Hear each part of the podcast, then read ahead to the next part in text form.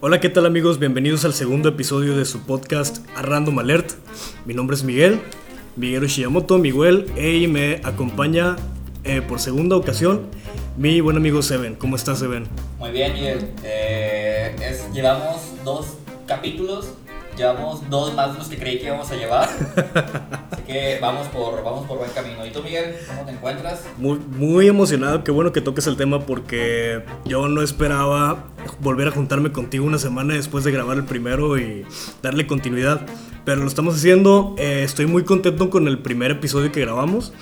Este, y pues siento que esto va, va a crecer va- y lo vamos a hacer mejor cada vez. De hecho, acabo de subir una historia a nuestro Instagram presumiéndoles que ya tenemos un micrófono.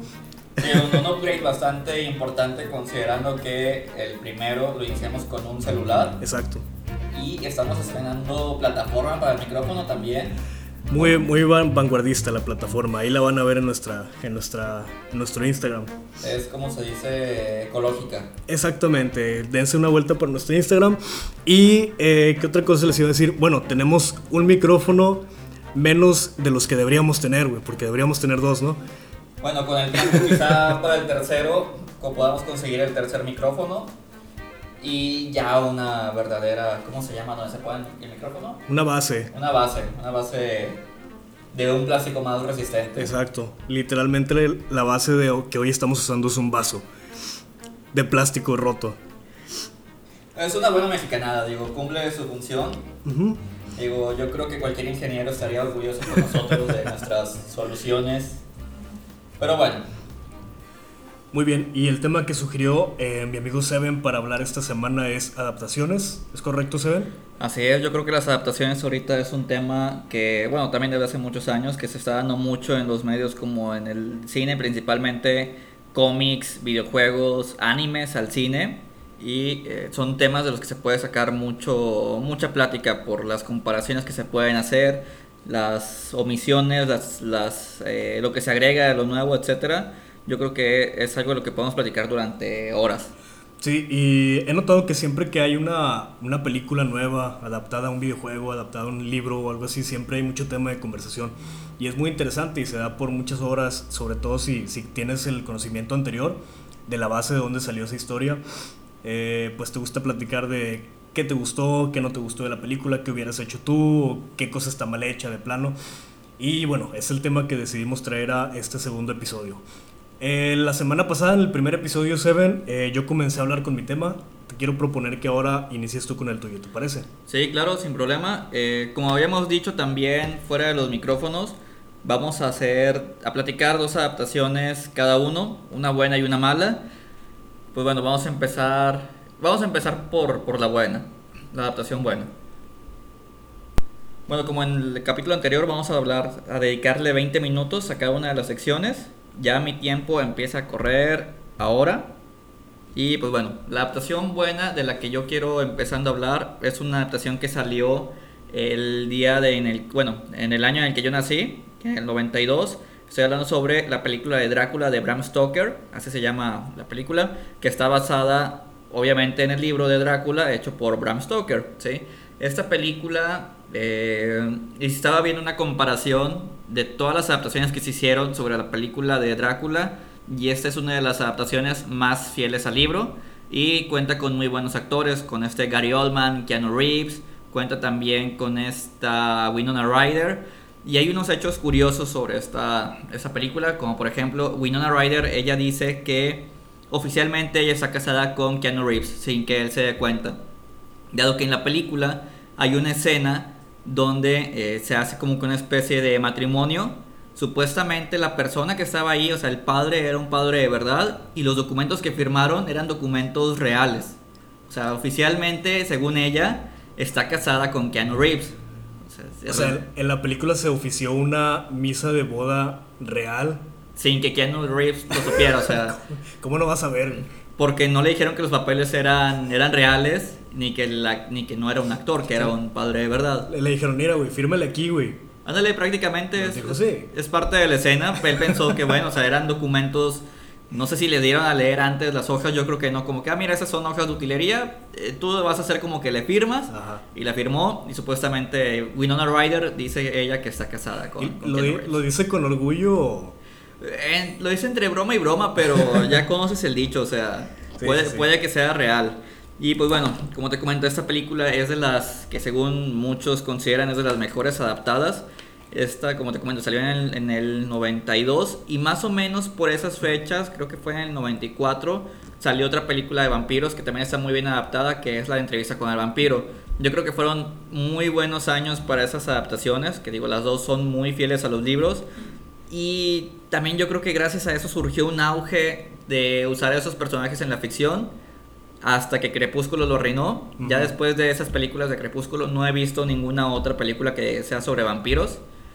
Habiendo muy buenas eh, películas, perdón, habiendo muy buenos medios, fuentes para sacar, seguir sacando estas historias. Por ejemplo, también, si no mal recuerdo, hay una película que se llama Déjame entrar, que Ajá. originalmente es una película finlandesa o alemana, no recuerdo dónde es, digo es europea, y después sacaron el remake americano, que las dos están bastante decentes, pero pues obviamente la mejor es la, la original, el- el- la adaptación original. Ajá. Esas me las han recomendado, pero no las he visto. Yo también soy muy fan de los vampiros. Bueno, no, no tan fan de los vampiros porque no he visto tampoco la de Drácula y... ¿No has visto la de No Drácula? he visto Drácula, güey, no. Te, te quería preguntar, o sea, te quería decir que me platiques de esa película, güey, porque yo lo- los, los vampiros que conozco son...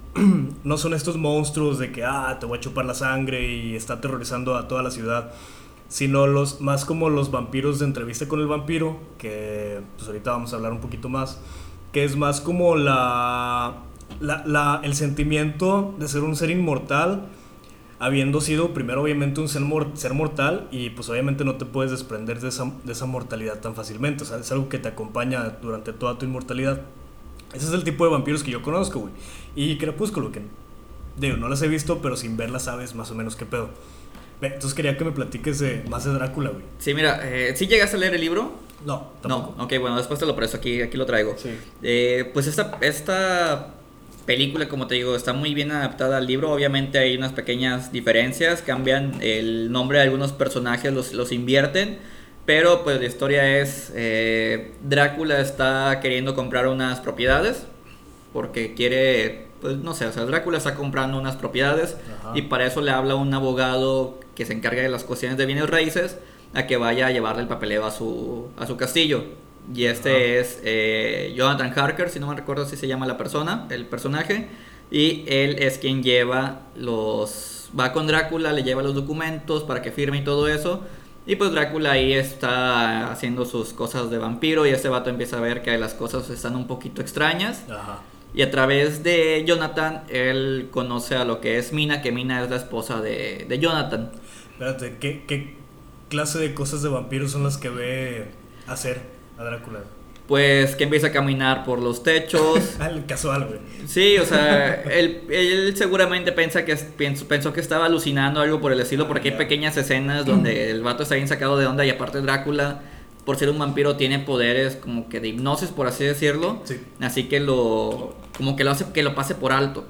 Ya. También hay una escena muy famosa donde el- Jonathan abre una puerta y en el fondo de la pared, que se supone que está vertical, se ve que está Drácula en una cama junto con tres vampiresas, pero es como que estuvieran pegados a la pared. O sea, está muy Ajá. extraña la escena. Y digo, varias cosas que pasan, que pasan con eso. Ya después Drácula empieza, se le empieza a parecer a Mina, la esposa de, de Jonathan, Ajá. porque según él eh, le recuerda mucho a su primer amor, Ya. que era una, una humana, murió, etcétera, y él se convirtió en vampiro. Y como tú dices, o sea, no puede olvidar los placeres de la humanidad, de ser humano, y eso implica también las cuestiones como, como el amor. Sí. Y por eso se enamora de esta chica, la empieza a buscar, etcétera. Ya después es cuando eh, toma la sangre de una amiga de esta mina, no recuerdo el nombre de la chica, la convierte en un vampiro. Y es cuando le hablan a- al doctor Van Helsing, Abraham Van Helsing, que él junto con otras, con Jonathan y otras dos personas, se encargan de empezar a cazar a Drácula. Ah, ya, ya, ya. Y ya después, eh, de aquí sur- surgen muchas cosas de la mitología de los vampiros, como por ejemplo que los vampiros no pueden cruzar el mar, tienen que ir en un barco o algo por el estilo, pero si el barco se queda varado, por así decirlo, ellos se quedan atrapados, o sea, en medio del- de las aguas. No se pueden salir de ahí. Pues un humano también, ¿no? Bueno, es como que puedas nadar 40 mil kilómetros. hasta- Pero si estás, no sé, por ejemplo, a, a un kilómetro de la costa, Ajá, lo puedes nadar. ok. Y un vampiro no. Un vampiro no. Eh, los vampiros de, esa, de ese universo no vuelan, güey. Sí, pero no puede cruzar el mar. Está, medio rara esa explicación. sí, O sí, sea, él, él ocupa un barco a fuerzas. Ok, Y bueno, también es como por ejemplo que el ataúd donde duerme tiene que tener tierra de donde nació. Ah, Es ok. como que, eh, para no perder sus energías, por así decirlo. Drácula se puede transformar en diferentes animales, no solo en murciélagos. Ajá. Se le ve convertido en un, en un lobo, en, en niebla, en gusanos, en diferentes cosas. Que estos elementos son muy reusados en otras sagas de vampiros. Sí, sí, sí. Per- perdón, ¿sabes de dónde es el, la novela original? O sea, ¿de qué país? Bram Stoker, si no mal recuerdo, es inglés.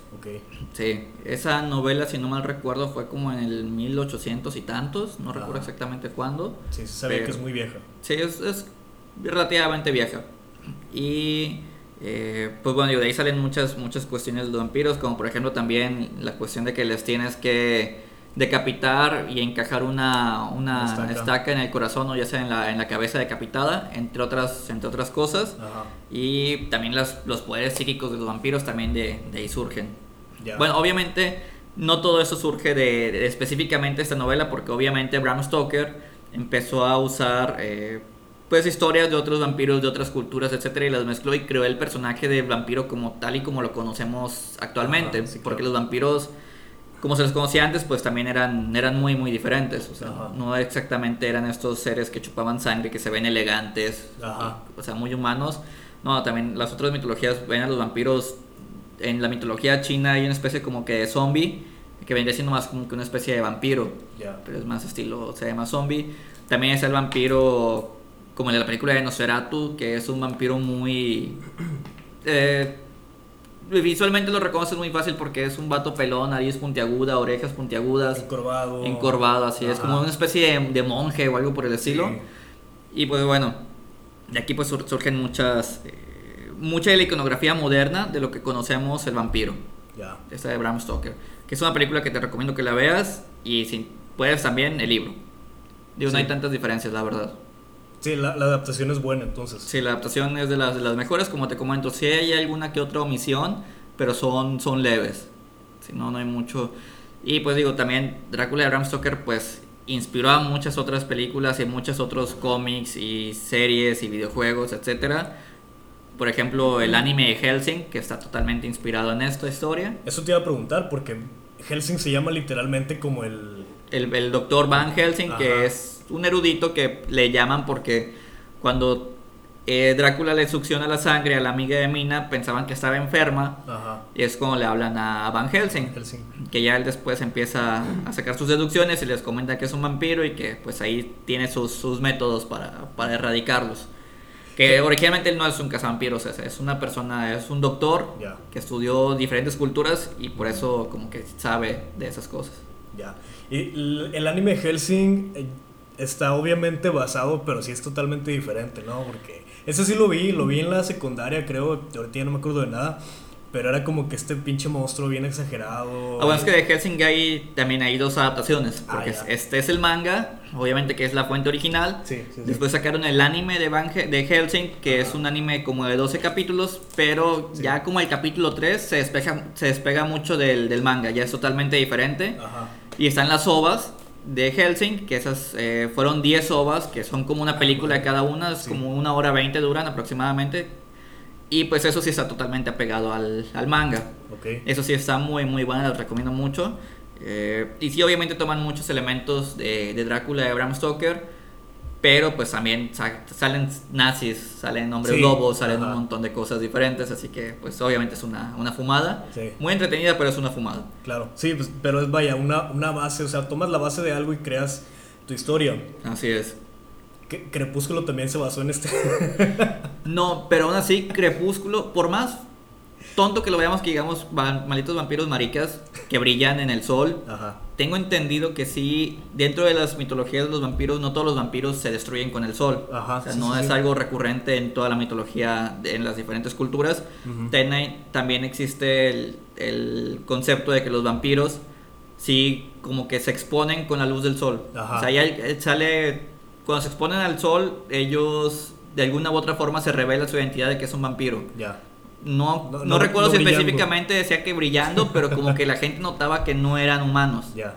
Así que ahí es como que lo Sí, romantizaron. que Lo romantizaron y está como que muy lógico, ¿no? Es como que, a ver, si, si brillas eres un vampiro. O sea, yo, yo creo que yo lo que hubiera, no, no soy escritor, pero yo lo que hubiera hecho serían diferencias un poquito más sutiles, Sí. como para averiguar que una persona no es un humano, no que brilles, o sea, sí está medio... Sí, está medio pero pues... Y aparte también salen los, los hombres lobos en Crepúsculo. Ajá, Que mucha gente se quejaba porque esos hombres lobos son más lobos que hombres. sí. Pero Yo no las vi, sinceramente. ¿Tú sí las viste? No, tampoco los he visto, pero los trailers sí. Digo, el tanto mame que hubo, Ajá. terminas conociendo a la mayoría de los personajes. Sí, sí, realmente es de esas películas que no tienes que ver Para, Para conocerlas. saber, ajá. Exactamente. Y bueno, digo, los, esos hombres lobos que están basados en otra mitología, que son los wargos, que son lobos gigantes. O sea, también son gente que se transforma en lobos, pero no tan humanoides, o sea, son más, más salvajes, más animales. Y mucho más gigantes los que los ponen aquí en la de Crepúsculo, pero pues se entiende la idea. O sea, Sí. no está tan alejado de la, de la mitología como uno creería. Y, y como quiera, no es la primera vez que enfrentan a los hombres lobo y los vampiros, ¿no? No, siempre han estado muy juntos en las, en las mitologías, Ajá. en las historias. Eh, pues digo, más que nada en, los, en la cultura popular. También sacaron una película que se llama Van Helsing, Sí, que es- estaba bien fumada también, porque Van Helsing peleaba, peleaba ahí contra Frankenstein, contra hombres lobos, contra vampiros, contra no sé qué diablos más. sí. Y también ahí salían hombres lobos y, y vampiros que estaban en guerra. Esas películas no son malas en sí.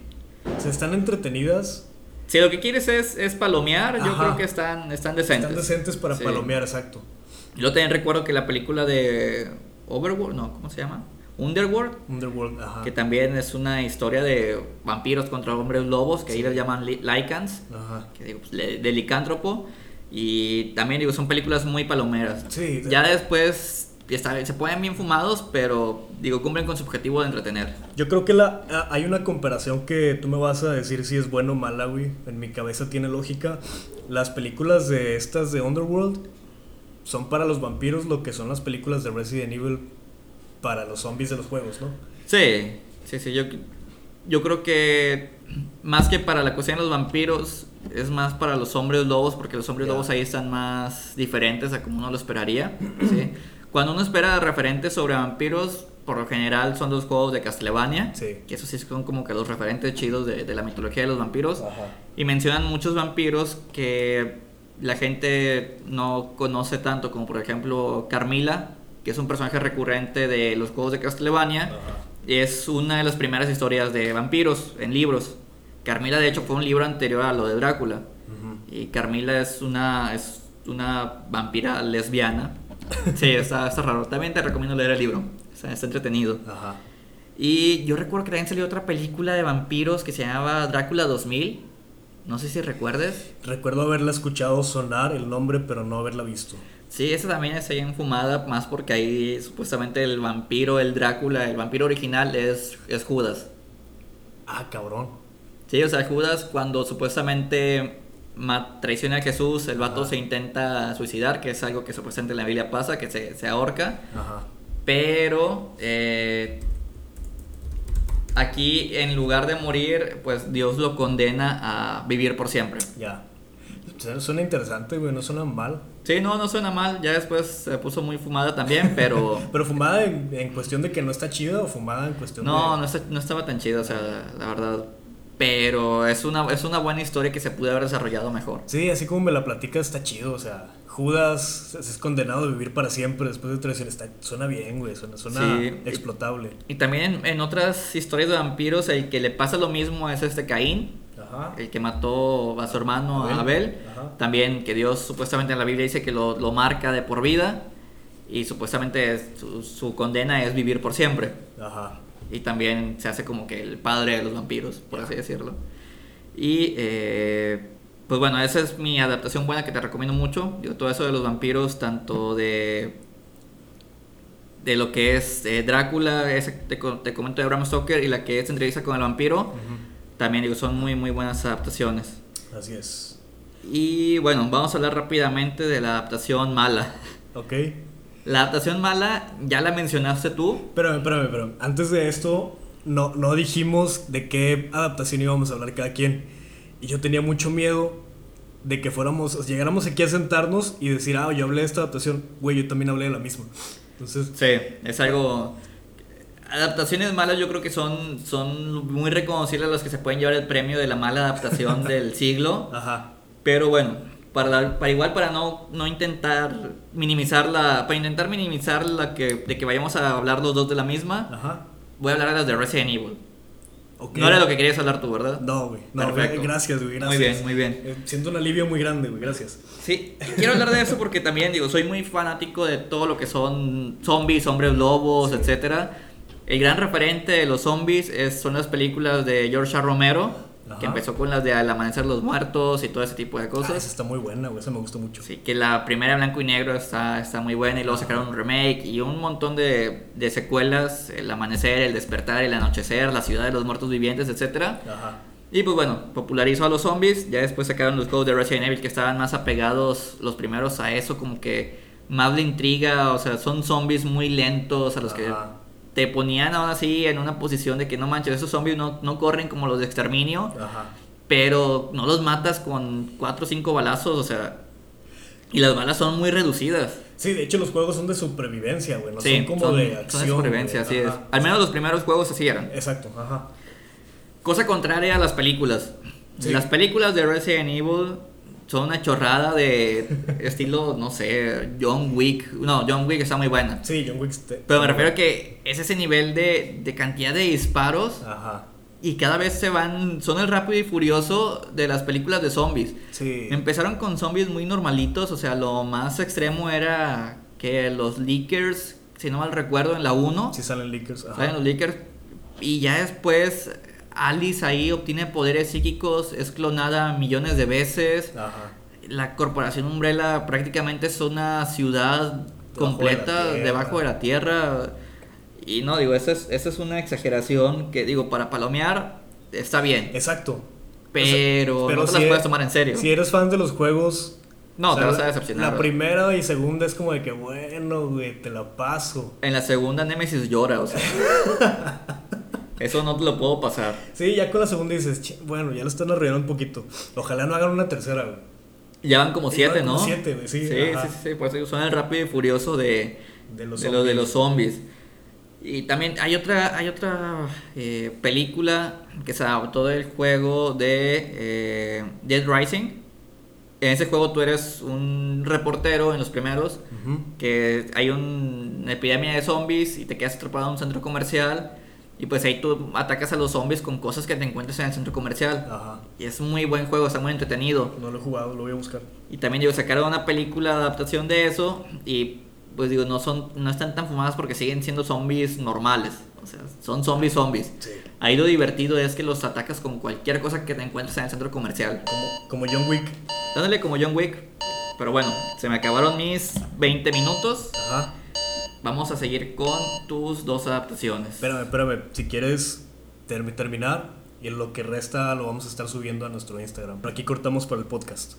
Bueno, pues acabando el tema de adaptaciones tuyas, Seven, vamos a pasar a mi, a mi sección, a mi segmento.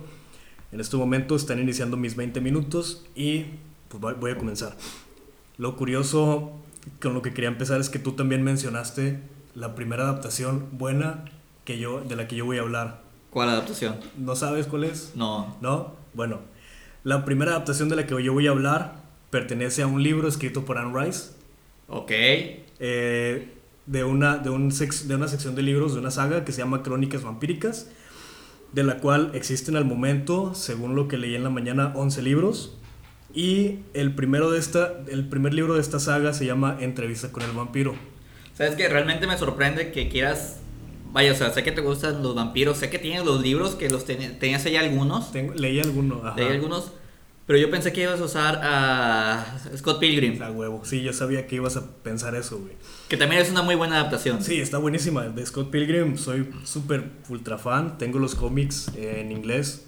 Están muy chidos y, y la adaptación es muy buena, güey. Sí. La adaptación es muy, muy buena. Yo, yo quedé. Bueno, obviamente no conocía los cómics antes de ver la película. Pero ya después de conocer las dos partes, me, me siento muy pleno en mi alma. Sí, sí, porque obviamente también hay diferencias y hay Ajá, diferencias claro. notorias, Sí. importantes, pero aún así, La con esas diferencias está muy, muy buena. Sí, no te sacan del contexto del, del, del cómic. Exacto. O al revés, si ves el cómic después de ver la película, no te saca el contexto ni una de otra. Pero bueno, eso, de eso hablamos después. Eh, la primera película de la que voy a hablar, como les comentaba, es Entrevista con el vampiro. Eh, es la primera entrega de la saga de las crónicas vampíricas. Después de esta le sigue una que se llama El Estat del Vampiro. Ese lo leí porque tú me lo prestaste, güey. De hecho, Sí. aquí lo tienes en tu casa. Después sigue La Reina de los Condenados. Y bueno, otro, otro libro que leí yo de estas crónicas vampíricas se llama Sangre y Oro, que es como el noveno libro o algo así. Sí, ya es de los últimos. Es de los últimos. Que de hecho, sí, Anne Rice sigue escribiendo libros, güey. El primer libro que es Entrevista con el vampiro se escribió en el 76. Sí. Sí, Anne Rice tiene una historia muy curiosa porque Ajá. ella empezó con sus libros, se hizo famosa por sus libros de vampiros. Ajá. Al mismo tiempo ella escribía bajo un seudónimo, no recuerdo el nombre, pero eran otros tipos de libros, creo que también más homoeróticos. Ajá. Porque si has leído los libros, obviamente, y visto las películas, están bastante gay, o sea... Sí, sí, sí, tiene esta relación como amorosa entre vampiros, hombres, medio homoerótica. Pero está chido, güey. Sí, No, sí, sí, es- está es- chido. No es como. Vaya, no, no. No interfiere. No interfiere, o sea, no te lleva mucho al lado de que, del, del homoerotismo. Sino está presente, pero no se trata de eso la saga, güey. No se trata de eso. Bueno, es que te falta leer algunos libros, o sea, lo que es de los primeros tres libros, sí, están sus cosas homoeróticas, Ajá. pero ya los otros libros que tratan sobre Armand... ah, De hecho, el libro de Armand el vampiro está bastante gay, exageradamente gay. Neta. Muy, muy gay. No sé, no lo he leído. Pero está bueno el libro. Ajá. No, pienso leerlos, güey. Tú sabes que soy malísimo para la lectura, güey. ¿Cuánto me tardé en leer el Lestat? No, te tardaste mucho. Demasiado. Un, un año me tardé en leerlo, güey. Eh, empecé a- en la mañana a ojear el de Sangre y Oro. Y a lo mejor me lo aviento otra vez porque es un libro que me gusta muchísimo. Pero bueno, eh, vamos a volver a Entrevista con el Vampiro. El Entrevista con el Vampiro se lanzó en 1994. Es una película buenísima. Este, y te das cuenta por el cast, por el elenco que tiene. Sí, en ese tiempo no eran tan reconocidos, pero aún así ya eran importantes. Exacto. Y bueno, el, la persona que, entrevista, que interpreta el Stat, que es Tom Cruise, Ajá. para el momento ya era muy famoso, ¿no? Sí, pero por Mucho, mucho ejemplo, famoso. de ahí yo creo que fue las bases para que esta Christine, Ajá. Christine Dusk, saliera al estrellato. Sí, claro. Tenía como 10 años, 12, güey. Sí, Cuando interpretó a Claudia, que es otra vampira que aparece en la película. Sale Tom Cruise como Lestat el vampiro, Kristen Dunst como Claudia. Y el protagonista, el principal de la historia es Brad Pitt. y también sale Antonio Banderas Sale Antonio Banderas como Armand. como Armand. Cuando sale la parte de Armand, este, que es a mediados de la película, como que sí te saca un poquito de, de la historia principal. Es parte de. Sí. Es parte de. En el libro es muy importante, pero en la película está un poquito. Sí, la sientes como que la sientes diferente Ajá. en cuanto como que te están contando una historia aparte, Sí. pero eh, ahí quiero recalcar que cambian mucho el personaje de Armand. ¿Así? Porque Armand en los libros es un chavo que se ve muy joven, o sea, se ve Ajá. como 17, 18 años, por ejemplo. Muy, o sea, es un vampiro muy que se ve muy joven en cuanto a estatura y edad. Ajá. Y aquí Armand lo interpreta Antonio Banderas, que es un vato ah, pues grande, o sea, ya se ve Sí, ya se ve rocón, güey. Ya se ve 35. Sí, que para es, para esas eh, adaptaciones, pues, perdón, para, para esas fechas ya estaba grande, ya estaba 35 años aproximadamente o más. Bueno, este, pa- para hablar un poquito sobre de qué trata la película, para los que no la hayan visto, eh, Brad Pitt, en este caso interpretando a Louis, este, es un vampiro de 200 años más o menos, poquito menos de 200 años, que se topa con un- una persona que le gusta recolectar vidas, por así, así lo comenta él. Él entrevista a gente y le dice, oye, cuéntame tu vida, qué te dedicas, y los graba en una cinta, en un casetcito de estos de los noventas, Sí. una grabadora de voz. Eh, por azares del destino se topa Louis con este entrevistador y pues le cuenta toda su vida de vampiro desde que lo crearon hasta el presente. Toda la historia está muy buena.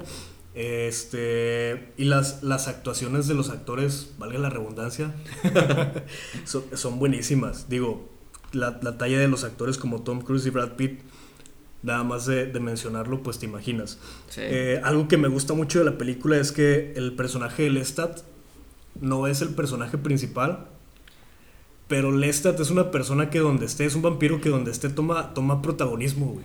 Sí, bueno, en, en, los, en los libros realmente el protagonista es Lestat.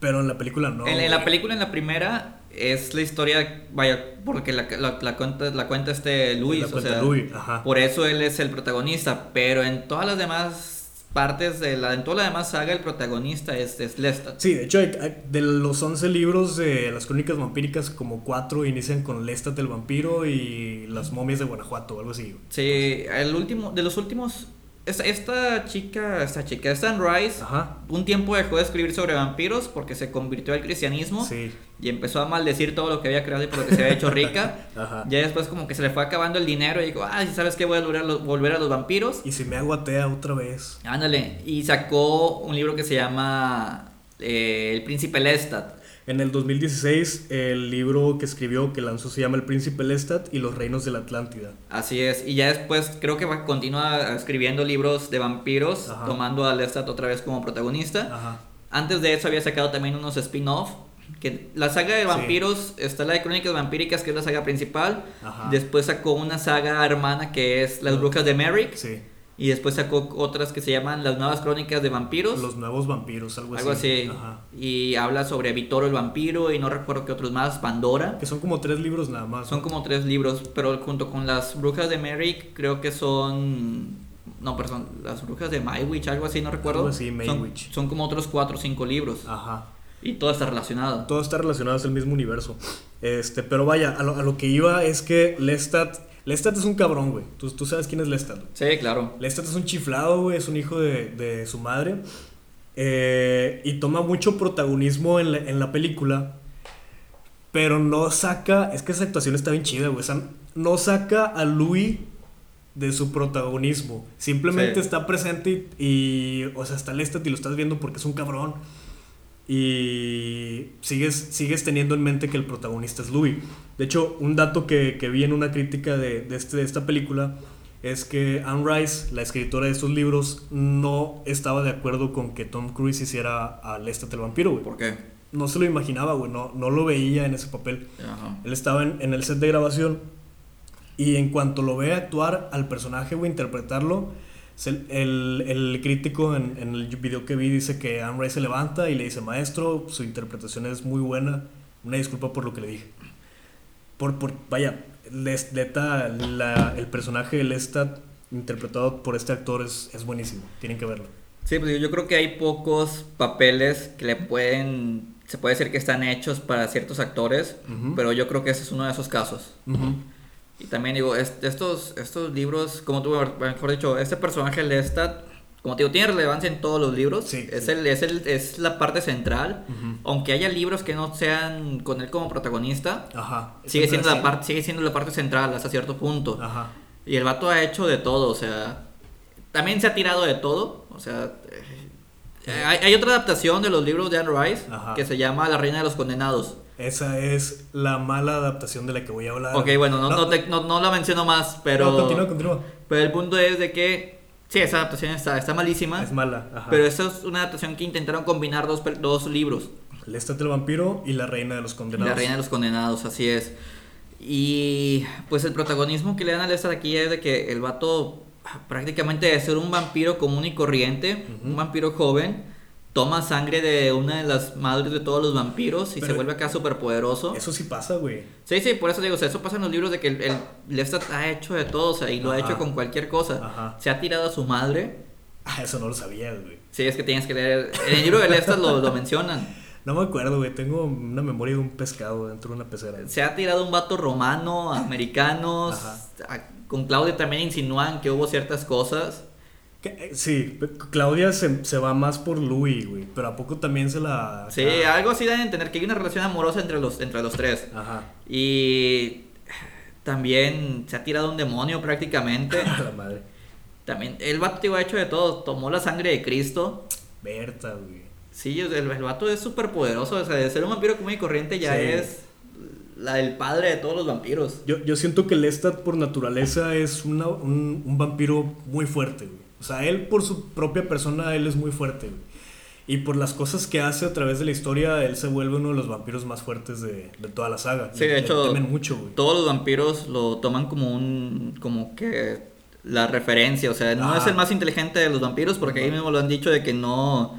Eres un niño chiflado. Sí, es un cabrón, güey. Es- La única palabra que encuentro es, es un cabrón, güey.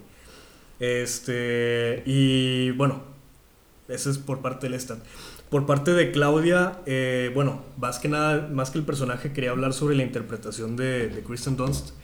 Porque el personaje de Claudia es una vampira que la crean cuando, el- cuando la niña tiene como 8 años, güey. Como seis. Como 6. En el libro tiene 5, güey. En la película se ve más grande, no se ve de Sí, 5 sí, años. se ve más grande. Es, es más grande. Pero es una niña muy pequeña, güey. A, a lo largo de los años, obviamente sabemos que los vampiros no mueren y no cambian, o sea, no envejecen. Pasan años, pasan años y la vampiresa es una niña, es una, es una persona grande en el cuerpo encerrado de una niña. Y bueno, ya se pueden imaginar los, los dilemas o los problemas emocionales que esto te puede traer. Y realmente cómo lo interpreta Kristen Dunst siendo una niña, güey. Te, te la crees, güey. O sea, te lleva, te lleva al personaje muy cabrón. Este, hay unas partes donde se pone fúrica. Y la actriz es, este, vaya, lo interpreta con mucha furia. Y luego hay una parte donde tiene que engañar a Lestat para chingárselo.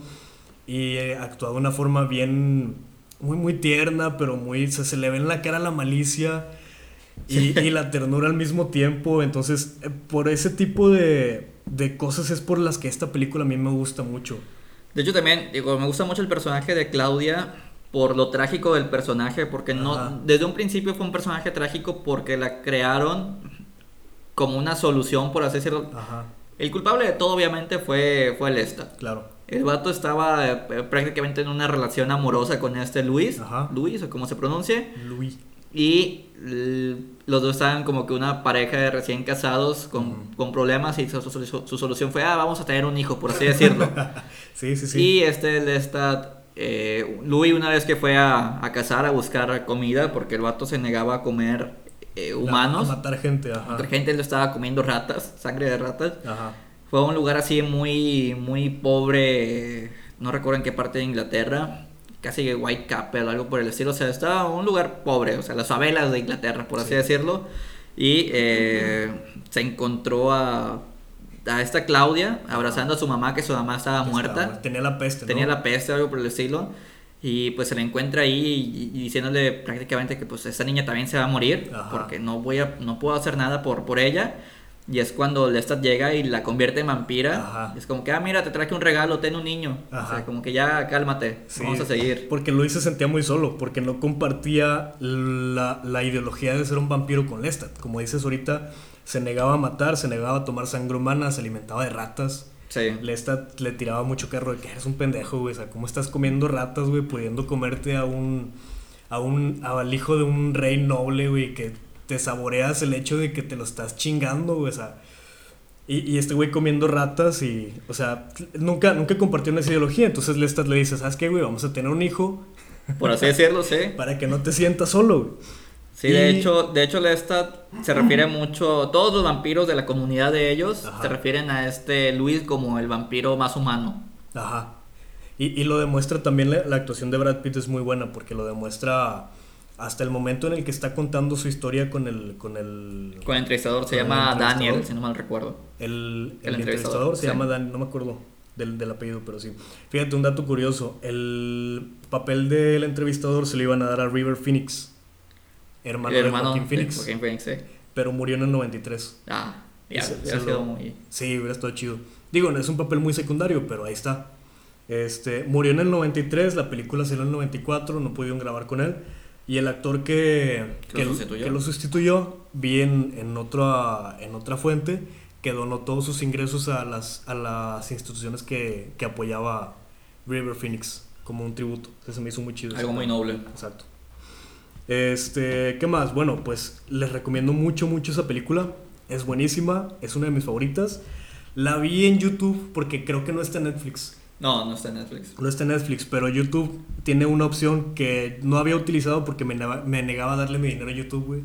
Porque o sea, ahorita la, está- la compraste, la película, la rentaste. La renté por 40 pesos, güey. Está bien verga, güey. Oye, pero creo que antes, un tiempo sí estuvo en Netflix la película. ¿Ah, sí? Sí, ya sabes que Netflix mete películas y como que las, las compra las licencias por un tiempo y después Ajá. se le acaban. Sí, sí, sí. Un tiempo estuvo en Entrevista con el vampiro. Yo recuerdo haberla visto en Netflix. No, yo no la busqué cuando estaba. Lamentablemente cuando la busqué ya no estaba, güey. Ajá. Pero bueno, ah, quería comentar esto de YouTube porque me dio algo de nostalgia, güey. me, me dio algo de nostalgia. Me estuve acordando de cuando íbamos al videocentro Sí. a, ver, a ver qué películas estaban y decías, ah, me voy a llevar esta. Que siempre terminaba rentando la misma película, güey. Y tu Sí, mamá te pasaban los decía- pasillos varias veces, nada te llamaba la atención. Ajá, y rentaba lo mismo. Mí, Cuando íbamos al videocentro, güey, mi mamá me decía, no rentes la llave mágica. No porque siempre la pasan en el Ah, 7. La llave mágica es la del, la del juguete, el Sí, juguetero güey. donde metían a un soldadito Ajá. apache, algo por el estilo, un Sí. guerrero apache y salía vivo. Salía vivo como un juguetito. Entonces yo siempre la veía en el 7, güey, cuando la pasaban en la tele abierta. Y cuando íbamos al videocentro la rentaba, güey. Y mi mamá, de que chingado, güey, a cada rato la ves. Me pasaba lo mismo con los de Jurassic Park. y de hecho, Pero- la entrevista con el vampiro antes la pasaban muy seguido. ¿A poco sí? Sí, güey? la pasaban muy seguido en tele abierta. ¿En qué canal te acuerdas? En el, en el 5. En el 5. Lo pasaban muy, muy seguido antes. Pero está medio fuerte, ¿no? Para. El- Obviamente quitaban algunas escenas. Ya. Pero sí, o sea, la, la pasaban. Yo ahí la vi, yo ahí la conocí. No, no sabía. Yo la conocí por mi hermano. Mi hermano me la recomendó. Bueno, va- vamos a pasar a la siguiente adaptación. Me queda muy poquito tiempo. Este, esta adaptación también la vi en YouTube. Le pagué 35 pesotes a YouTube para ver esta película muy mala. Malísimo, sí. que se llama La Reina de los Condenados. Esta película salió en el 2002. Es la continuación. Se puede decir que es como una secuela.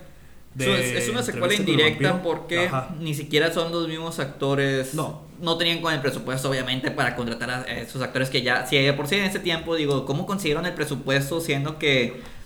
Pues ese tipo de películas nunca reciben tanto dinero? Ajá. O sea, c- ¿Cómo le hicieron para contratar a cuatro? a- bueno, esta Christie no creo que haya sido tan de renombre en esa época, pero a tres, o sea, Antonio Banderas, Ah, sí. Brad Pitt y Tom Cruise, o sea, ¿cómo diablos los Brad- pagaron? Brad Pitt ya había grabado el Club de la Pelea, ¿no?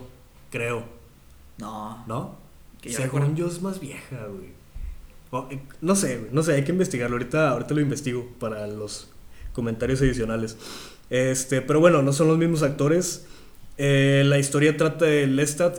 Lestat despierta en el, en, el, fre- en el presente porque mucho tiempo estuvo dormido porque, no sé. Bueno, en, en- en- en el presente de cuando salió, o sea. Sí, 2000 y pelos. Sí. Este, y eh, despierta y escucha una banda de música. Y el vato va y se va y se mete con el grupo que está tocando y les dice, "Yo los voy a llevar al estrellato." ¿Por qué? Porque Lestat estaba cansado de ser una de ser un vampiro y vivir en las sombras. El anonimato, sí. El anonimato. Entonces decía, "Ya estoy harto, güey. Llevo 200 años escondiéndome de la gente sin poder ver a la gente directamente y hablar con ellos porque es porque soy un monstruo." Sí, de hecho, yo recuerdo que en el libro lo que dicen es de que él prácticamente se puso a dormir, o sea, se encerró, eh, se enterró él solo y estuvo dormido casi como 100 años Sí, sí, sí, sí. hasta que escuchó el rock, Ajá. el que era una banda como que rock gótico o algo por el estilo. Ele- electrónico gótico rock. Ajá, sí, algo así. Y es como que, ah, mira, esto, esto suena interesante, suena muy salvaje, como algo que a mí me, me gusta. Ajá. Y es algo que nunca había escuchado en mis épocas. Es como que, ah, déjame, déjame despertar. Sí, sí, porque los vampiros duermen. Es muy común esto, esta práctica de. Ah, güey, me voy a echar a dormir unos 100 años. Sí. Tranqui. Tranqui. pero, pero están conscientes de lo que está pasando en el mundo por la, el don de la telepatía que tienen. Sí. Entonces, Lestat escucha este nuevo cotorreo, esta nueva onda de música electrónica acá gótica, industrial, y se levanta y decide ser una estrella de rock. Suena. Ah, se acabó el tiempo. Suena como algo que, que hubiera pasado en la película para hacer la palomera, pero realmente en el libro sí pasa así. O sea, el vato dice: Yo voy a ser una pinche estrella de rock mamalona para contarle al mundo lo que somos los vampiros y el que quiera venir a matarme, que venga y, y nos peleamos a la vez. Exactamente. Eh, bueno, vamos a continuar como quiera con el tema. Ajá. Pero obviamente esa parte ya va a salir en los extras. Así es. Ya con esto termina nuestra pequeña sección de lo que son las adaptaciones. Que te comenté desde cuando llegaste que yo creí que ibas a hablar de tres posibles adaptaciones. Ajá. Yo pensé que ibas a mencionar, obviamente, Dragon Ball. No, no, no hubiera pasado por mi cabeza. Que ibas a pensar en la de eh, Death Note. Sí, ¿Esa sí pasó? ese sí pasó. Sí, de esa también hay mucha tela que cortar. Ajá. Y que ibas a hablar de las de Resident Evil. Que yo también pensé que ibas a hablar de esas. Scott Pilgrim, ¿dónde queda, güey? En las buenas. Ah, va, en las malas tú pens- pensabas que iba Sí. a hablar de esas. No, Dragon Ball no soy tan fan, güey. No soy tan. tan... Pero yo creo que es de las películas de las adaptaciones más asquerosas Eso que sí. ha habido. Sí, malísima, güey. No, no la vi completa, de hecho. No, y de hecho que hay un montón de adaptaciones malas. Principalmente los juegos de pelea. Hay adaptación de King of Fighter. Ajá. Hay adaptación de Dead or, Dead or Alive. Hay adaptación de Mortal Fighter, Kombat, güey, de Street Mortal Fighter. Kombat. Que son películas asquerosas, pero sin duda Dragon Ball se queda con la corona. Sí, güey, sí, malísima. Pa- pasó por mi cabeza eh, hablar de Death Note, Ujú. sobre todo la adaptación de Netflix, que es. que es- esa sí es muy mala, güey. Esa sí. sí está muy lamentable, güey. Sí, fíjate que yo pensé que al principio cuando dijeron de que van a hacer adaptación de Hollywood, por así decirlo, de, de Death Note, Ujú. dije no puede ser tan malo. Ujú. Porque aún así, aunque el- esté centrado en Japón y lo que quieras, son temas que no necesariamente tienen que ser en Japón. Ajá, sí, sí, sí. Pueden funcionar porque es prácticamente un drama policíaco. Sí, claro. Con, con cosas paranormales, los shinigamis, Ujú. pero es un, es un drama policíaco. También no me afectó que pusieran a él que lo hiciera negro, por lo mismo, de que no te afecta en este caso de Dead Note, la, si él es blanco, es negro o No. es hindú, no te afecta. Pero cambiaron a los personajes en las bases, o sea, las actitudes. Sí, güey, lo que sí te afecta de él, güey. A, a mí no me afectó que lo hiciera negro porque así me podía sentir más identificado. Pero él no se muestra al público, güey. O sea, él, él se muestra a un grupo de cinco personas o seis. Les pide que se quiten los celulares, güey. Les pide que no compartan la ubicación con nadie más. Cambia de ubicación cada, cada semana, güey, algo así. Y este L de la película, la primera provocación fue de que sí, voy a salir ante las cámaras a decir al pinche Kira que lo voy a atrapar. No mames, güey, no. Sí, no. Ahí él es una figura pública, o sea, también Ajá. va a la escena del crimen. Es como que él no hace eso, eh. Él le manda a Watari Ajá. que haga eso.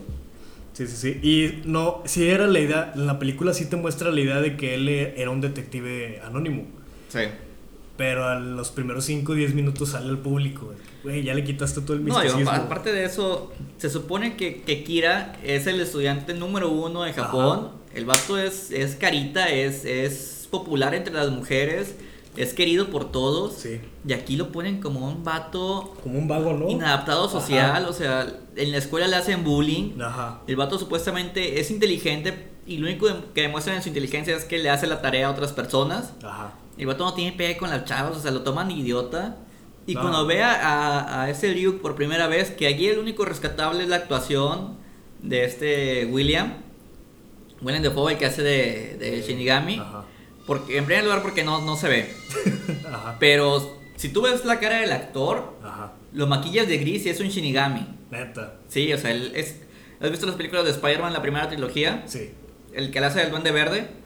Ah, es ese güey. Sí, Sí, cierto, tienes razón, güey. Sí, sí, sí. sí, y le pones la cara, la cara gris y la sonrisa que tiene ya está macabra. Ajá. Y digo, él es, él es lo único rescatable de la película. Pero como tú dices, la reacción de cuando se le aparece a, a Light Tiene un gritito de niña, o sea... y el desmadre que hacen todo el pinche. Para eso, eso, es- eso es cómico, o sea, ahí Sí, eso es sacado de una película de comedia. Ajá. Y no, o sea, originalmente cuando se le aparece Ryuk, Kira dice, te estaba esperando. Sí. Porque sí, o sea, obviamente que cuando te encuentras una libreta con la que puedes matar a alguien, simple, con el simple hecho de anotar su, su nombre es como que, ah, bueno, este, te abre la posibilidad a demonios Ajá. y otras cosas. Es como que, ah, bueno, esto obviamente es de alguien sobrenatural, Exacto. no es por la ciencia. Ya estaba esperando que tarde o temprano saliera un demonio a decirme, hey, devuélveme la libreta o algo por el estilo. Ajá. Así que era lógica su reacción, siendo una persona tan inteligente como es, era lógico de decir, ah, te estoy esperando. Y en, la- en el anime, güey, la reacción de él está bien chida, güey. Cuando se le aparece. Creo que, creo que se le aparece Ren primero, güey. Ah, sí, sí, sí, sí. Este. Porque. Todos los, todos los veintitantos capítulos que pasan antes de que se le aparezca, güey, es como de que, ay, si existen los shinigamis y si no existen, y si las pistas que me dejó este güey son reales o si nada más me estaba truqueando. Y a la mera hora sí se le aparece un Shinigami. Es como que, no manches, o sea, toda la información que estaba procesando en realidad sí es un Shinigami. Ese es un shock bien fuerte, güey. El vato se cae de la Se silla. queda en la güey. silla, sí, sí, sí. Este, y, o sea, es una reacción diferente a la de Light, pero Sí. aún así muy, muy, muy, muy, Muy buena, propia, muy propia de-. Y la reacción de la película del, del vato que se le aparece, güey, se, se avienta el pizarrón, porque estaba en la escuela, creo, güey. Sí. Y no, eso no, no, no, es muy mala, güey. Sí, en sí toda esa película es- está lleno de, de cosas malas, o sea, también el amorío que tiene con esta... Ajá. que ahí no se llama misa, ¿cómo se llama? No me acuerdo, güey. La vi una vez, güey. Si hubiera sido buena, la hubiera visto 10 veces ya, güey. Pero Sí. nada más la vi una vez, güey. No me acuerdo cómo Bueno, se el equivalente de Misa Mane, ahí la chica es, es una hueca que también Misa lo era hasta cierto punto. Hasta cierto punto, ajá. Pero aquí- aquí, o sea, Kira realmente, bueno, no, ¿cómo se llama aquí? Kira se llama Light Turner. Ajá. Está gen- genuinamente interesado y usa la Death Note para, para ligar Para- con ella. Ajá.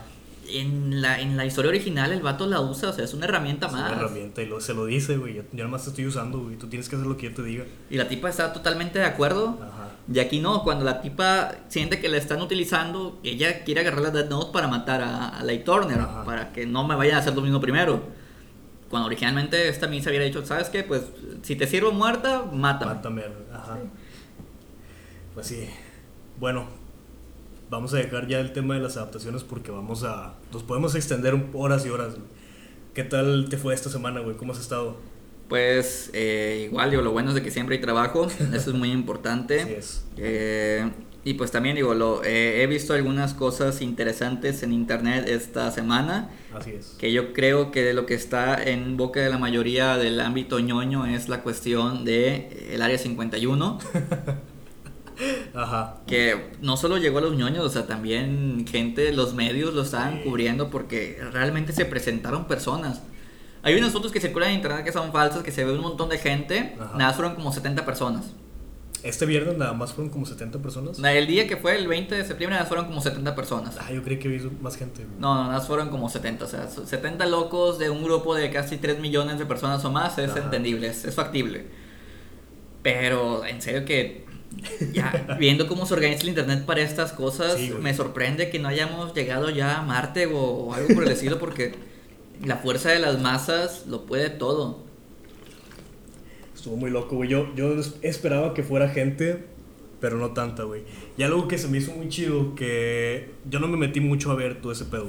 Pero vi un comentario de que había en que las, las caras de los guardias eran como de, o sea, se lo estaban tomando a A broma. juego, sí, sí, sí, sí. No estaban, no estaban preocupados de que si alguien fuera realmente a entrar. A mí sí me preocupó, güey. Que hubiera un loco, güey, que dijera, yo sí me brinco a la chingada. Y lo hubieran, obviamente lo hubieran acribillado ahí mismo. Hubiera yo yo creo que de haber más gente, sí hubiera habido algún loco que digo, ¿sabes qué? Vamos a tomarlo en serio de que no nos pueden detener a todos. Ajá. Pero sí, te- sí los pueden balancear a todos. Sí, sí pueden, güey. O sea, ¿Cómo no? Quizá detener no, porque son un montón y de aquí que los atrapes, pero los puedes matar Ajá. fácilmente desde lejos.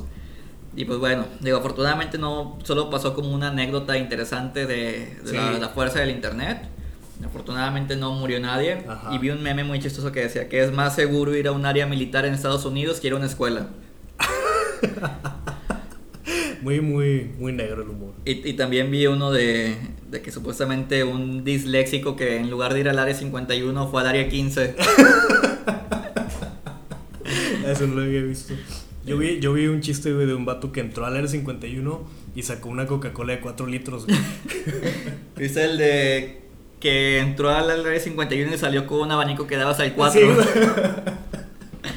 o como el detergente que mata al 100% de las bacterias. Eso no lo vi, güey. Sí, hay, hay muchas cosas que puedes sacar del área 51. Así es. Y digo, es- ese fue un tema bastante interesante. Digo, es una anécdota que es para los libros de historia. Sí, güey, la verdad, sí. Yo creo que en ningún, en ningún... Nunca se había presentado tanta gente junta en ese lugar, güey.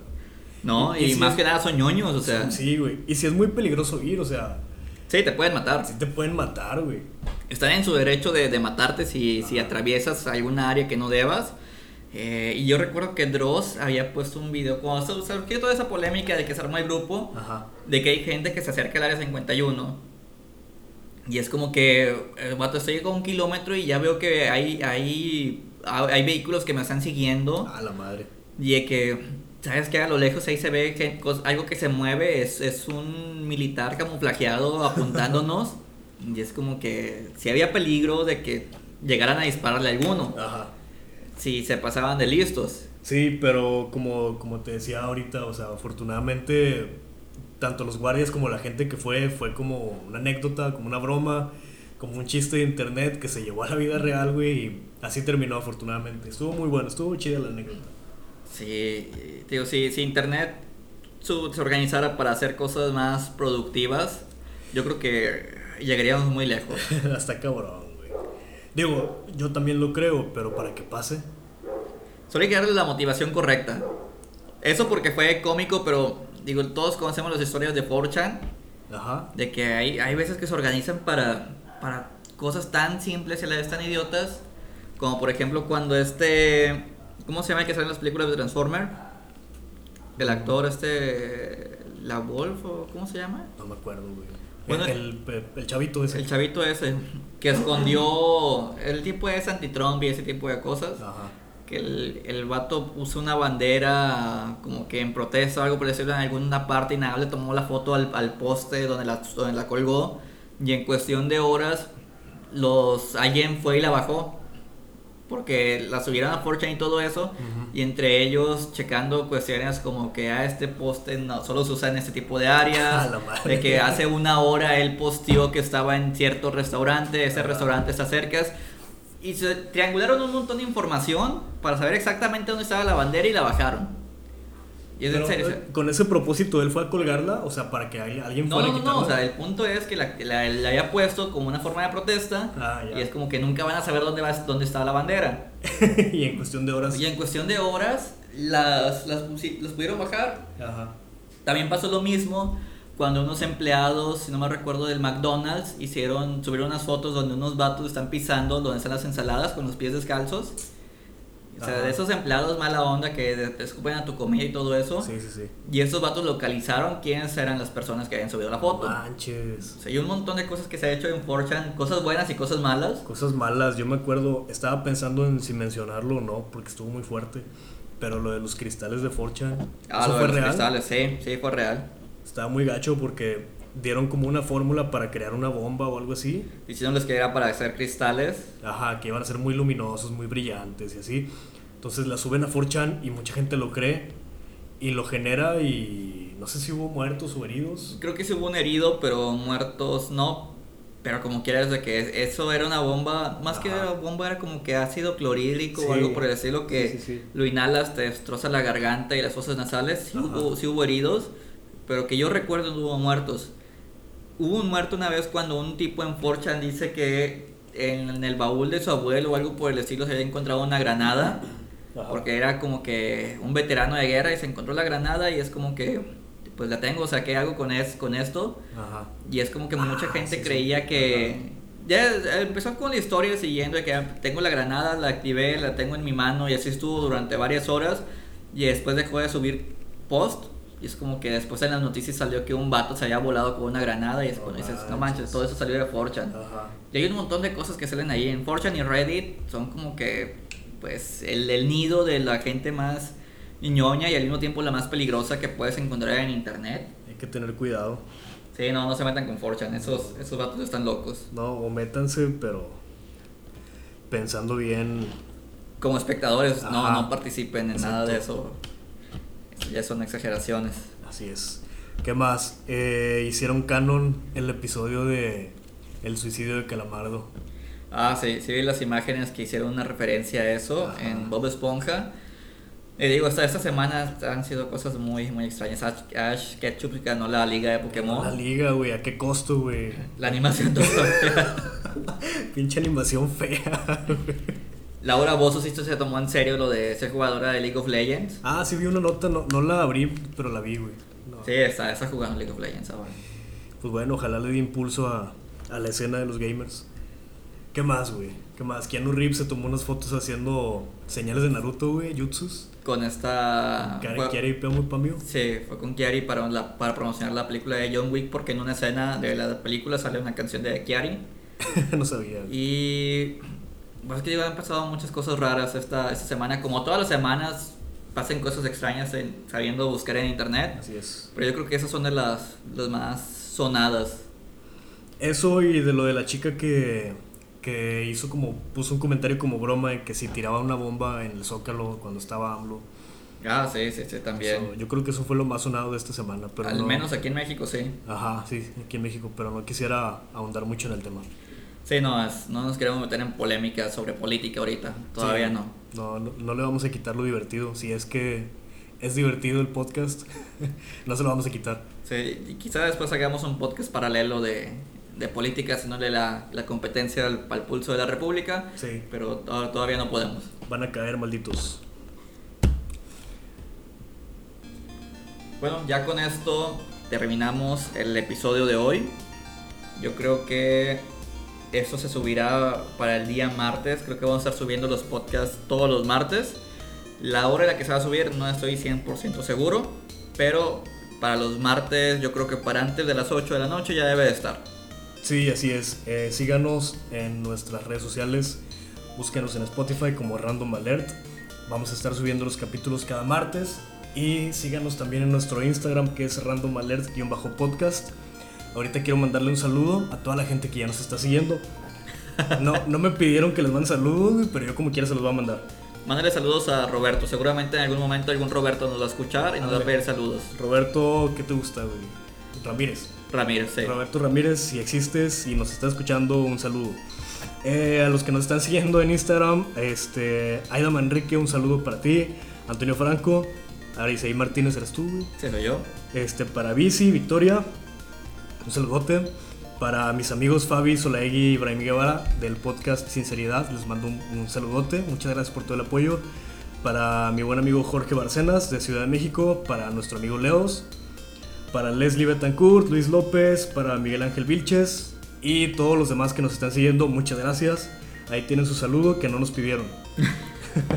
Bueno, pero es por algún día nos van a pedir saludos. Sí, espero yo. Esperemos. Y esperemos que pronto tengamos tantos seguidores que no nos quepan en un podcast mandarle saludos a todos. Por favor. Y pues bueno, digo, como les decía, esto ya es, ya es todo por hoy. Nos despedimos y denos sugerencias en las redes sociales sobre qué quisieran que viéramos en capítulos posteriores. Yo creo que en el siguiente vamos a hablar un poquito más de lo que es la industria de los eSports. Sí, me parece bien. Y pues bueno, hasta aquí. Ok, muchas gracias de nuevo por seguirnos, muchas gracias por escucharnos y nos escuchamos la próxima semana con un nuevo episodio. Adiós. Adiós.